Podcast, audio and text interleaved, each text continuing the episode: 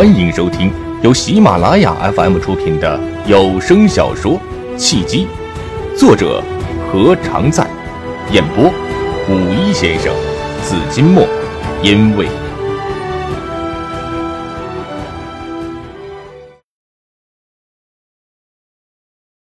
第三十一章，难题也是机会。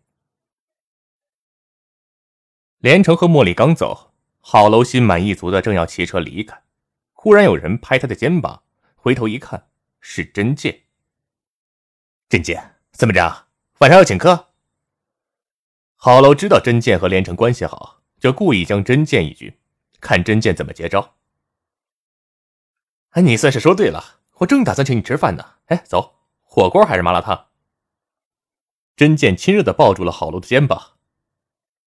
嗯，火锅吧。好久没吃海底捞了。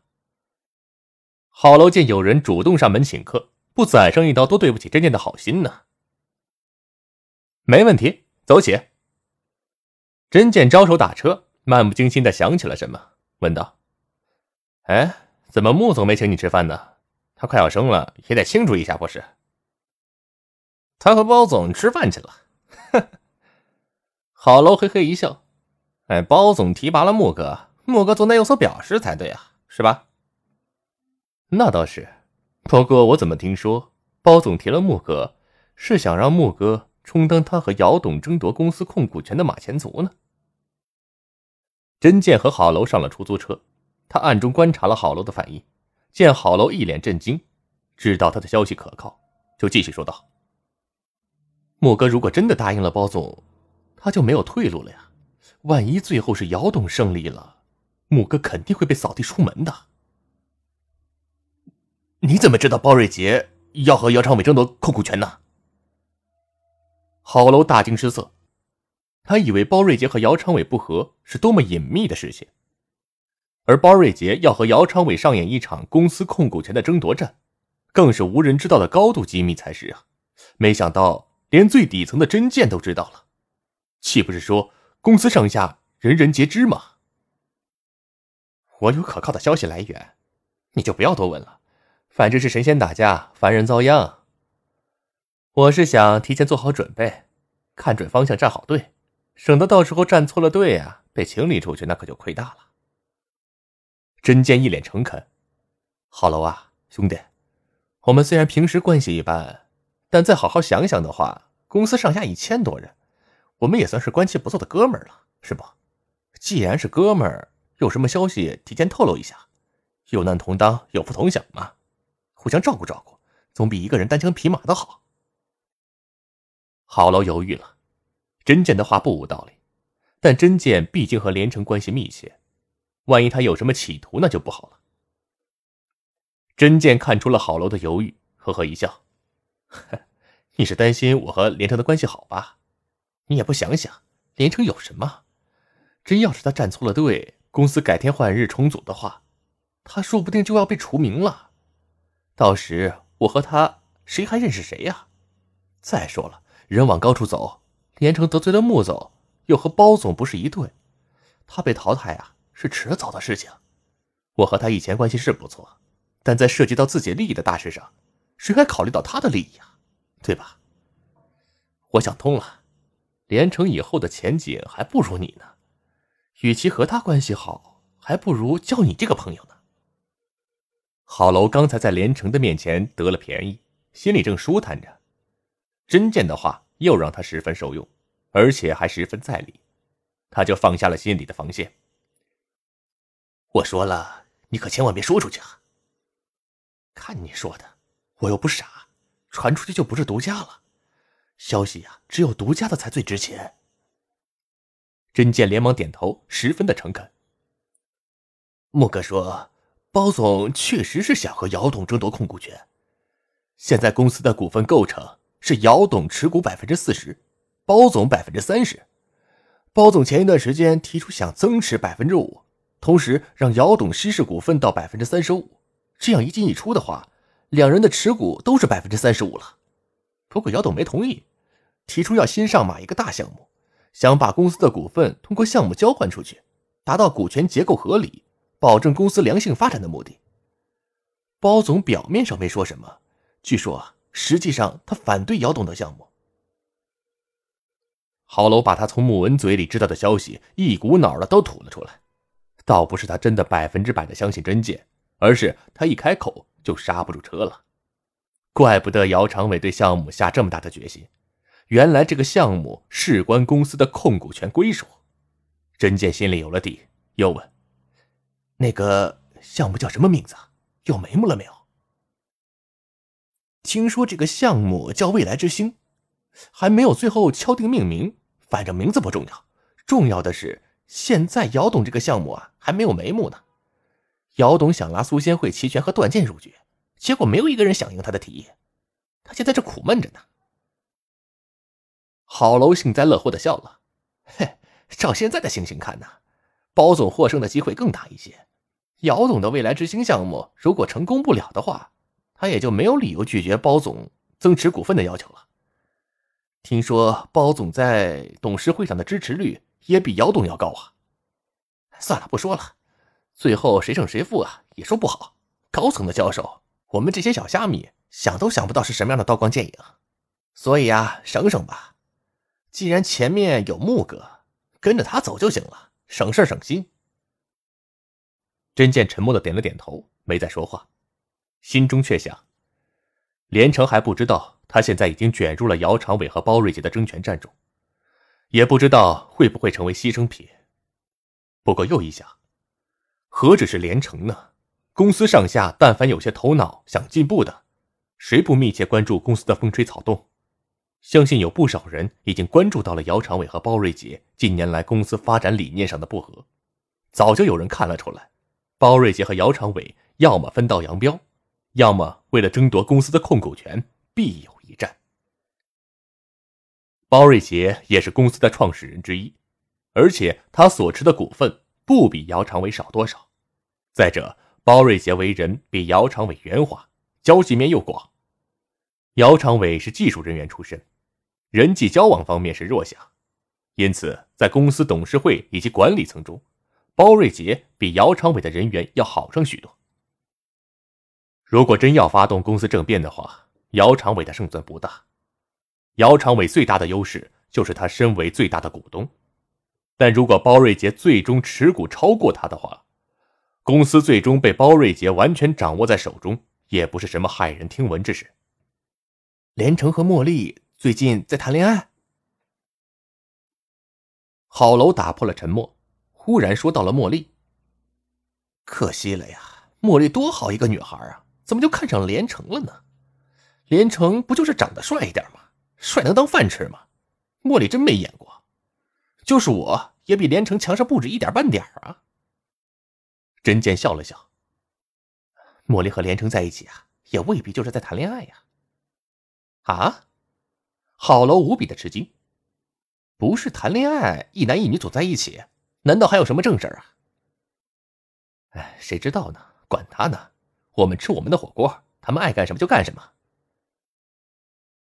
见海底捞到了，真剑趁机岔开了话题。茉莉如果听到郝楼和真剑的对话，一定会回答说：“我和连城在一起是公司兼顾，既谈恋爱又谈正事。”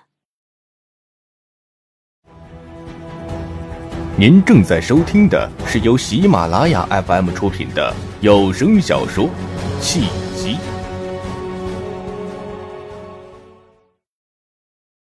连城和茉莉坐车来到了观潮，还是昨天和杜经燕喝茶的地方。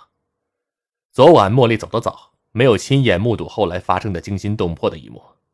他们到了之后，杜经燕已经先他一步到了。不好意思啊，来晚了。连城很为杜经燕等候感到不安。没事儿，是我特意早来了一会儿，想一个人喝一会儿茶，想一些事情。杜经燕穿了一身运动装。他拿出了钥匙，交给连城。房子可就交给你了，你负责保管好。我有三个原则：一是不能带不三不四的女人回家；二是家里必须保持干净，不能脏乱差；三是不能转租出去，只能你一个人住。别人住啊，我不放心。连城郑重的点头：“杜哥放心，我保证做到。”我相信你一定能做到的。杜金燕淡淡的一笑，打量了茉莉一眼，眼中流露出了一丝疑问。连城立刻明白了杜金燕的暗示，杜金燕是有什么话想说，顾及到茉莉在旁，就说：“杜哥有什么话呀？尽管说，没事的。”见连城不避讳莫莉，杜金燕也就不再顾虑什么了。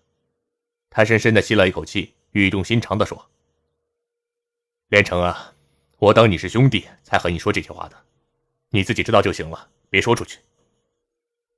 连城见杜金燕说的郑重其事，也是一脸的凝重，说道：“杜哥放心，我有分寸。”好。杜金燕又喝了一口茶，缓缓的说道：“姚长伟策划的一个项目叫未来之星，他想邀请齐全、苏仙会和段剑加盟。”齐全的资金和影响力，苏仙会的渠道和对市场的洞察力，都是姚长伟看中的地方。和齐全、苏仙会相比，段剑不管是实力、影响力还是眼光，都差了不少。但为什么姚长伟还要拉段剑加盟呢？连城，你想过其中的原因没有？连城当然想过其中的原因，只是没有想通而已。以他的层次和境界，接触不到太多的机密。也做不到登高望远，所以猜不透姚长伟的用意也在情理之中。就连姚长伟的项目叫做“未来之星”，他也是第一次听说。摇了摇头，连城有一说一，想不通姚总到底是怎么想的。我也想不通姚长伟为什么要拉拢段剑，但是我知道的是，杜金燕意味深长的看了连城一眼，连城。你恐怕不知道吧，姚长伟在安度公司的地位岌岌可危了。啊！连城着实吓了一跳。姚长伟是董事长，是最大股东，在他看来，姚长伟的地位应该是稳如磐石才对，怎么就可能岌岌可危了呢？包瑞杰想取代姚长伟成为最大的股东，想当上董事长兼 CEO。他想增值股票，需要借助外部的力量，就找到了段剑。估计姚长伟拉段剑加入未来之星项目，是想让段剑把资金投入到项目之中，段剑就没有余力来帮助包瑞杰增持股票了。未来之星的项目如果成功的话，会让姚长伟在公司的地位更加巩固，同时也会让公司的股权结构更加的合理。包瑞杰想取代姚长伟的计划也就落空了。杜金燕停顿了一下，笑了笑：“哈哈，连城啊，你现在和齐全关系不错，如果你能说服齐全来支持姚长伟的项目，那么你就成为了姚长伟的第一红人。”连城何止和齐全关系不错，他和苏新会关系也很好。茉莉忍不住插了一句嘴。虽然杜金燕透露了劲爆的消息十分惊人，但她并不关心公司的归属权大事，她只在意连城能在公司的变局之中得到什么好处。真的？杜金燕一脸惊喜。如果真是这样的话，连城，你的机会来了。连城只是沉默的点了点头，他一脸平静，既没有激动，也没有惊喜，心中却是波涛翻滚。杜金燕的消息给他带来了不小的震动。原以为姚长伟让他去追苏仙慧，只是为了公司的发展前景，哪里知道原来姚长伟还暗藏了伏笔，是借力打力，想借助外界的力量来化解来自公司内部的逼宫。包瑞杰竟然想取代姚长伟成为安度的第一人，确实大大出乎连城的意料。在连城的印象中。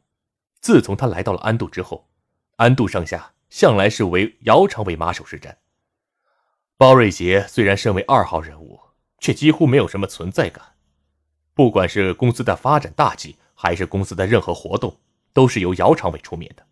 包括包瑞杰在内的几名副总，很少抛头露面。现在看来，不抛头露面不等于没有实权。包瑞杰毕竟是第二大股东。可见人不可貌相。从来不显示权威也不引人注目的包瑞杰，突然之间就要挑战姚长伟的权威，而且一出手就逼得姚长伟手忙脚乱的应战，甚至还要借助外界的力量。由此可见，包瑞杰一直在暗中积蓄力量，培植势力。杜金燕说的对，眼前的难题确实是一个机会。即使没有包瑞杰想取代姚长伟的内应，只说姚长伟想拉拢齐全、苏仙慧、段剑加盟未来之星的外应，对连城来说也是可以成功的机会。当然，有了内应，事情就比他原来想象的更复杂了几分。不过话又说回来啊，连城，你的优势和不足都很明显。杜金燕想了一下，深为连城担忧。你如果一心想当姚长伟的马前卒，竭力的促成未来之星项目的成功，那么毫无疑问，你会成为包瑞杰的眼中钉和肉中刺。如果最后成功了还好，万一失败了，你就会和姚长伟一起被包瑞杰打包扫地出门的。公司创始人还会被扫地出门，有这样的道理？茉莉不清楚资本市场的规则、玩法和残酷。当然会了，当年苹果的创始人乔布斯还被赶出了苹果公司呢。杜金燕简单解释了一句，就不再多说这个话题。连城，你的优势是年轻，无所畏惧，投入的最大的资本就是时间，而且你很受欢迎，能让齐全高看一眼的人。肯定不简单。再能让苏仙慧也当成朋友，我就更佩服你的为人处事的本事了。如果你能够进一步和齐全成为无话不谈的知己，你的前程就是一片光明了。如果再拿下苏仙慧，杜金燕停顿了一下，目光下意识的扫了茉莉一眼，笑了笑。茉莉啊，你别多想，我只是假设一下。如果连城拿下了苏仙慧，让苏仙慧爱上了他，那么连城左有知己齐全，又有女友苏仙慧，就算是安度公司没有了他的位置，他也一样可以大展宏图。如连城一样没有背景的年轻人想成功，必须要有贵人相助。齐全和苏仙慧就是他的贵人，许多人一辈子都遇不到的贵人，连城不但遇到了贵人，而且。还得到了贵人的赏识，这就是他最大的优势。那连城最大的不足又是什么？茉莉明白了，杜金燕是真心的为连城着想，是从朋友的角度来为连城权衡利弊。他就很感谢杜金燕，尽管杜金燕提出了让连城追苏仙慧的建议，让他很不悦。不过他才不相信连城真的可以追到苏仙慧。以苏仙慧的眼光。怎么也不可能看上连城啊！婚姻讲究的是门当户对，连城和苏仙慧身份差距实在是太悬殊了。连城最大的不足，就是资历尚浅，没有任何拿得出手的工作经历和经验。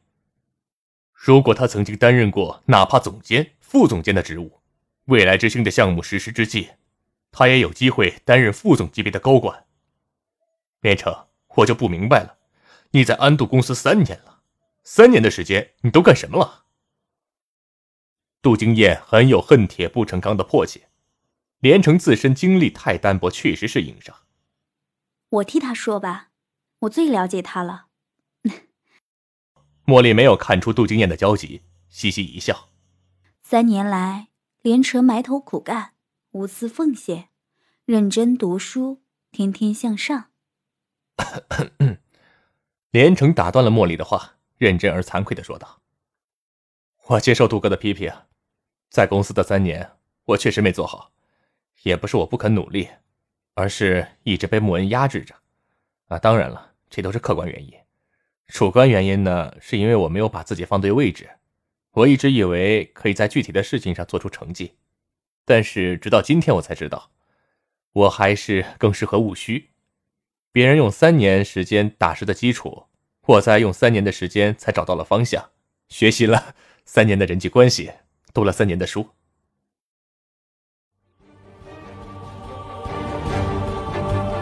各位听众朋友，本集已播讲完毕，感谢您的收听。